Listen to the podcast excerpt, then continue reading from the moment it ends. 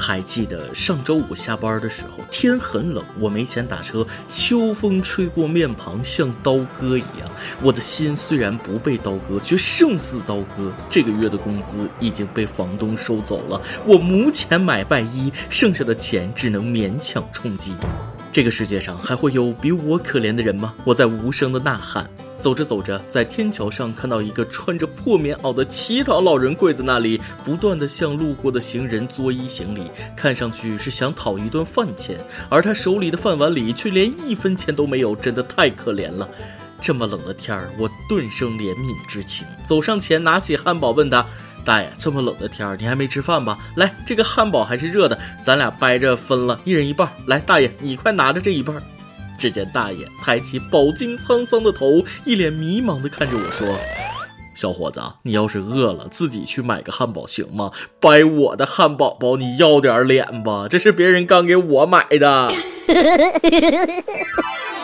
各位听众，大家好，欢迎收听由网易新闻首播的《每日轻松一刻》，您可通过搜索微信公众号“轻松一刻”原版了解更多气温趣事哦。偷偷告诉大家一个小福利啊，听好了，苹果手机的用户请注意，请把系统更新至 iOS 十二，并将网易新闻客户端保持为最新版后，在网易新闻客户端选择“我的”，找到设置按钮，并在其中的 Siri 捷径中创建“收听轻松一刻”。之后，小伙伴们就可以随时随地的对 Siri 说“收听轻松一刻”，我美妙的语音就会立刻出现在你的耳边。一般人我不告诉他。我是设置一遍就能成功收听轻松一刻的主持人大波。如果设置好几遍还是没有成功，那就呃换个手机再试。俗话说得好，今日事今日毕，实在不行就放弃。明日复明日，明日何其多。既然这么多，不妨再拖拖。眼瞅着二零一八年就剩下两个多月了，有啥事明年再说吧。今年是二零一八年，明年就是二零一九。万万没想到，都这年头了，还有这么秀的人。话说，四川某地一个小区部分居民认为手机信号的辐射会威胁健康，联手反对运营商在小区附近建设信号站。结果，电信、移动、联通三大运营商也来脾气了，表示愿意尊重客户的建议，全部撤离。从此以后，小区居民就要过上山里的日子了。这年头有病的人越来越多，老话说得好，人吃五谷杂粮，他难免一病。活得这么仔细多累呀！照你们的说法，煤气管道也危险，停了吧；水管也有隐患，掐了吧；电路那更是危害大了，断了吧。而且每呼吸一次，你的生命就会减少一点，简直要老命了，都喘不上来气儿了，你还上呼吸机，这是谋财害命啊！辐射有害健康不假，但科学证明脱离剂量谈毒性，那都是不可巧的。小区里的这些人这么过分关心自己的健康状况，也和很多无良营销号有关。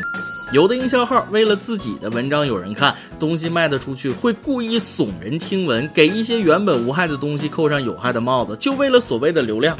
一直以来，有些人非常迷信那些养生文章，动不动就说这个辐射那个辐射。其实流行说的辐射，大多都是毫无科学根据的瞎胡乱想啊！手机 WiFi、微波炉、电视、电脑的辐射都在不影响人体健康的正常范围里。还有这几年流行的孕妇防辐射服，就在肚子前面加了一块所谓的防辐射材料，效果怎么样？那也不知道，我没怀过孕呢。但据相关专家表示，心理安慰大于实际效果。但细想想，这事儿也许并不是因为愚昧，这就好比早年间居住条件差的时候，家里没厕所，每个人都希望自己家附近有公厕，但是都不会允许公厕建在自己家附近。换到这件事上，基站建在离家几十米的地方，很多人都会考虑辐射，就会强烈反对；要基站建在别人家边上，那就支持了。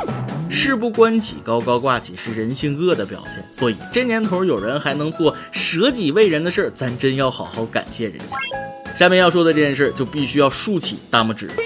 上个月，一艘中国渔船在朝鲜半岛西部海域起火，韩国海警收到求救信号，随即派船赶往现场。船上八名中国渔民全部获救。前几天，浙江台州涉外渔业协会向韩国海警署送去锦旗和感谢信，韩媒也纷纷报道此事，表示送锦旗实属罕见。俗话说得好，邻居好赛金宝，远亲就是不如近邻。像这样和和气气的做邻居多好，非得搞那些乌烟瘴气的。所以咱们的每日一问来了，不管好事坏事，你和你的邻居都发生过哪些难以忘怀的事呢？我这个人大家都知道，一贯是对事儿不对人。单说这件事儿，虽然中韩两国民间存在一些个摩擦，但别人海警救了咱们的渔民，那就得谢谢。人性的善良，它不分国界。但你们说送锦旗罕见，那我就不乐意了。少见多怪，中国自古就是礼仪之邦，有啥罕见的？偷偷告诉你们啊，送锦旗可是中国民间表达感谢的最高礼遇啊！不信你来中国的小诊所看看，没个妙手回春、妇科圣手的锦旗，那都不好意思说自己是大夫。不过这里送的在韩国也有点不入流，没讲究入乡随俗。大家可能不知道，人家韩国表达感谢流行送花篮，而且韩国的花篮长得跟中国的花圈一个样。圆的小白花扎的那叫个密实，两边贴着长条白纸，还写着字儿。而白色在韩国是最喜庆的颜色，就像中国的红色一样。一般婚礼或是节日会送白花圈。上次看到新闻，韩国的一个明星结婚，外边摆了一排花圈，我都懵了，不知道的还以为是开追悼会呢。就算你不知道韩国流行送花圈啊，不是那个花篮。你就不能送点实惠东西吗？也真够抠的，人家帮你那么大忙，救命之恩，你连两条烟都不带，实在不行，你送车西瓜、几箱肥牛、两百斤大米、一扇猪排骨也比锦旗强啊！要真送这些东西，我估计韩国警察那得乐得蹦起来。不得不说，有的时候举手之劳反而能收获大大的恩惠啊！所以当你去付出的时候，不要总想着要回报，其实上天都会帮你记上一笔，在你不知情的时候再回馈给你。有句话叫“但行好事，莫问前程”，这句话送给国足简直不能太合适了。刚才还说咱中国是礼仪之邦，向来讲究礼节，而国足不仅讲究礼节，还很谦虚谦让，好几年了，一直不怎么赢别人。这不，国足又为中印两国的友谊增加了浓墨重彩的一笔。前几天，中国男足在苏州迎战印度队，在国足队员的拼死防守之下，凭借主场优势，艰难逼平了强大的印度队。留给中国队的弱队真的不多了。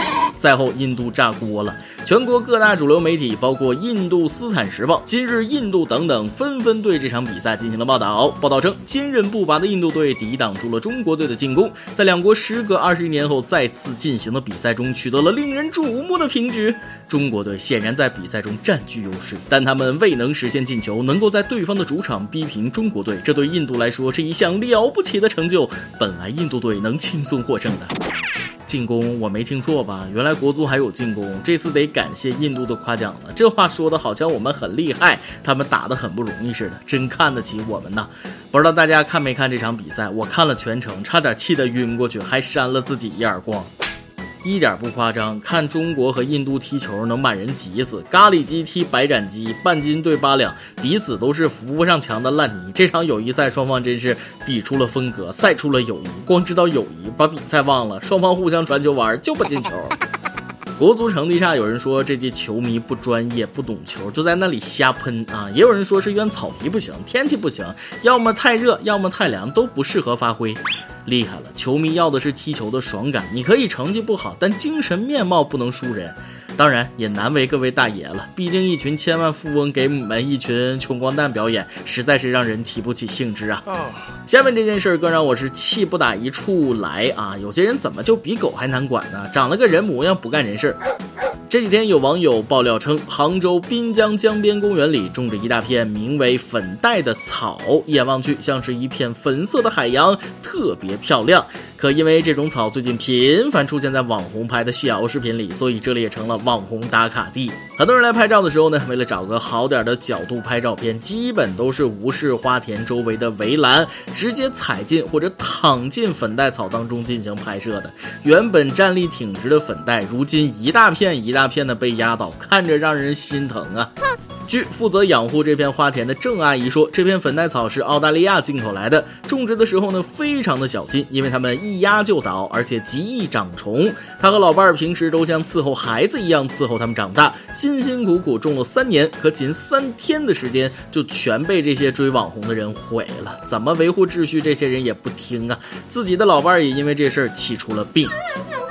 大到风景名胜，小到电商购物，任何好东西只要沾上网红的名头，那立刻变得俗不可耐。只要一出名，追网红的那些蝗虫们就去祸害呢。啊，说蝗虫，我觉得一点不过分。网红出征，寸草不生，一点素质没有。特别是自称社会人、小仙女的这帮人，很多都是除了吃喝玩乐、玩手机，四六不懂，五谷不分，啥也不会。离远一点拍个照不行吗？屁股里灌铅了是咋的？怎么就那么沉呢？做着人家辛辛苦苦种了三年的东西，拍个照片往朋友圈一发，再配上几句岁月静好的鸡汤文，臭屎壳郎戴眼镜，你装什么文化人啊？写个八百字作文都费劲，恶心人也不带这样的吧？腹有诗书气自华，美应该在心里，不在任何地方。诗和远方也是为了丰富心里的美。但是如今你们在朋友圈都在说诗远方，美景在路上，可你们的良心呢？都去哪儿啦？今天你来啊，忙跟天下忙那么上提问了，你还记得你的初恋吗？说出你的初恋故事，甜死我吧！微信网友阿娇说了，我初恋是同学，抗战八年，现在变成了前男友，也就是我的老公，哈哈，这个弯拐的有点急呀，让我这个还没有初恋的人有些不知所措了。微信网友 Kanachi 说了。我对我的初恋男朋友是一见钟情，当时我们一起在食堂排队打饭呢，他就站在我旁边，我望过去的时候，他就害羞的脸红了，那微妙的感觉是真的很甜，不过也真的应了那句话，一见钟情是见色起意，后来好像也没有因为多大点事儿就结束了我不到一个星期的初恋，但至少我们是相互一见钟情啊，现在是好不容易喜欢一个人，人家还不喜欢我。微信网友 Jasmine 说了，初恋是高中同学，他坐在我后桌，每天各种捉弄我、欺负我，然后就互生情愫在一起了。当时被班主任各种刁难打压，我们还是义无反顾地坚持下来了。经过十年的爱情长跑，我们结婚了，现在两个可爱的双胞胎女儿快两岁了。现在生活平淡，但还是很幸福的，觉得自己也很幸运。看了这么多网友的回复，我就想问问啊，为啥你们的初恋都在学校完成的呢？看得我都想辞掉工作，继续回学校找对象了。再来一段。记得我很小的时候看到过一个男孩子，精致的五官，漂亮的脸庞，纯洁干净的气息，像极了不食人间烟火的精灵。记得那天妈妈告诉我，也是我第一次知道，孩子那叫镜子。爆料时间。一位不愿意透露姓名的大学生网友说了：“主持人，我听咱们节目一年多了，一直挺喜欢爆料这一段。其实我也有件很委屈的事情想跟大家说说。我是一名大一新生，原本出生在一线城市的我，现在在一个三线省会城市里上大学。我妈把我送到学校的时候，看了一下环境，还特意去食堂吃了顿饭，决定一个月就给我三千块钱的生活费。我真是欲哭无泪啊！这些钱比我高中时候每个月花的都少，而现在衣食住行都挺贵的，一件大衣至少也得一千多吧。在学校生。”生活的这一个月，我连衣服都不敢买。这次十一回家，跟我妈说了要把生活费涨到四千，结果我妈还跟我发火了。虽然我家不是那种大富大贵，但是每个月五千块钱还是能拿得出来的。我觉得很委屈，现在的生活过得也很苦。我想问问，大学生一个月五千生活费很过分吗？不过分啊！你家里有矿上大学，一个月花五千，那肯定是不过分。可你家也不是大富大贵，咱普通老百姓家庭，五千块钱真的有点过分了。你从小生活条件好，可能不知道，五千块钱可能是你身边某些个同学一个学期的伙食费。这位同学，你都多大了？三线城市一个月要五千，你这是想在学校里包个小白脸还是咋的？我就这么跟你说吧，你毕业之后的工资那都不一定能有五千。现在也老大不小了，觉得钱不够花，就学学怎么出去挣钱。你身边肯定有不少同学打工，要是实在懒不想干活，那省吃俭用点，自己省钱做自己想做的事儿。爸妈的钱也不是大风刮来的，出去上几个月班，你就知道挣钱多不容易了。总之能省则省吧，是时候帮助父母分担一些压力了。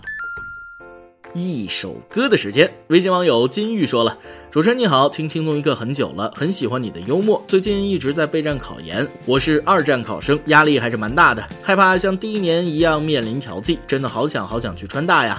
距离考研还有两个月左右，我会更加努力的学习的。考虑了很久，想点个歌，前几天刚好遇到了国庆没有机会，今天终于找到机会了，不知道可不可以选到。”一直想在轻松一刻点一首五月天的《倔强》，送给努力考研的自己和其他考研的小伙伴，希望可以成全。另外，好希望可以听到主持人对我的祝福，希望可以选我上去，谢谢。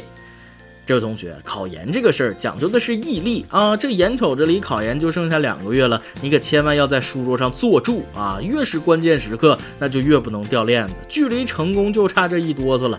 相信你对川大抱有这么大的憧憬，复习的应该已经很好了啊！就祝你调整好心态，迎接考试吧。这首歌就送给你，祝你考研成功，早日收获捷报。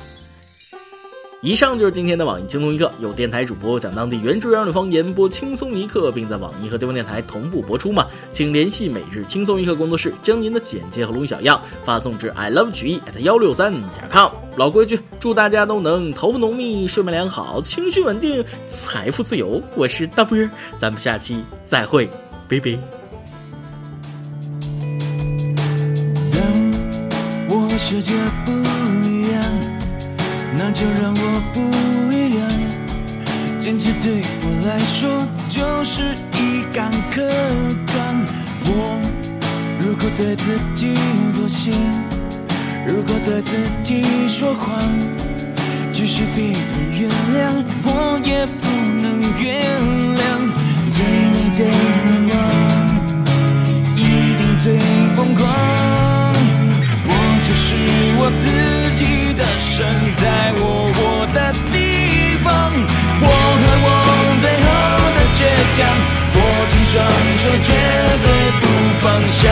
一站是不是天堂？就算失望，不能绝望。我和我骄傲的倔强，我在风中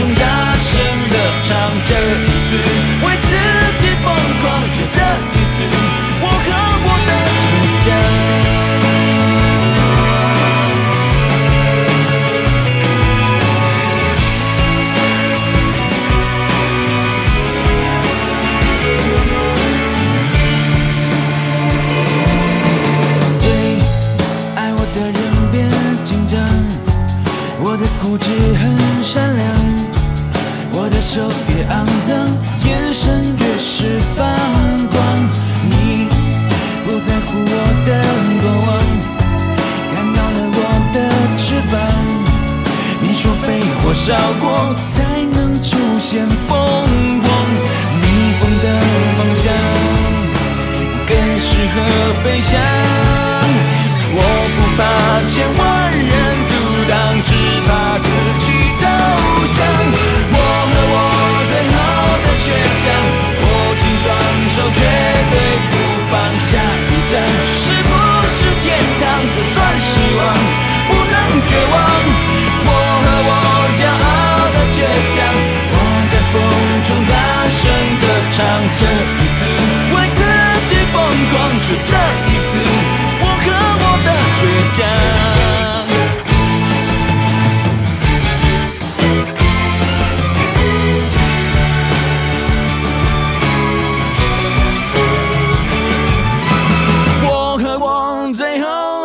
强握紧双手绝对不放下一站是不是天堂就算失望不能绝望我和我骄傲的倔强我在风中大声的唱这一次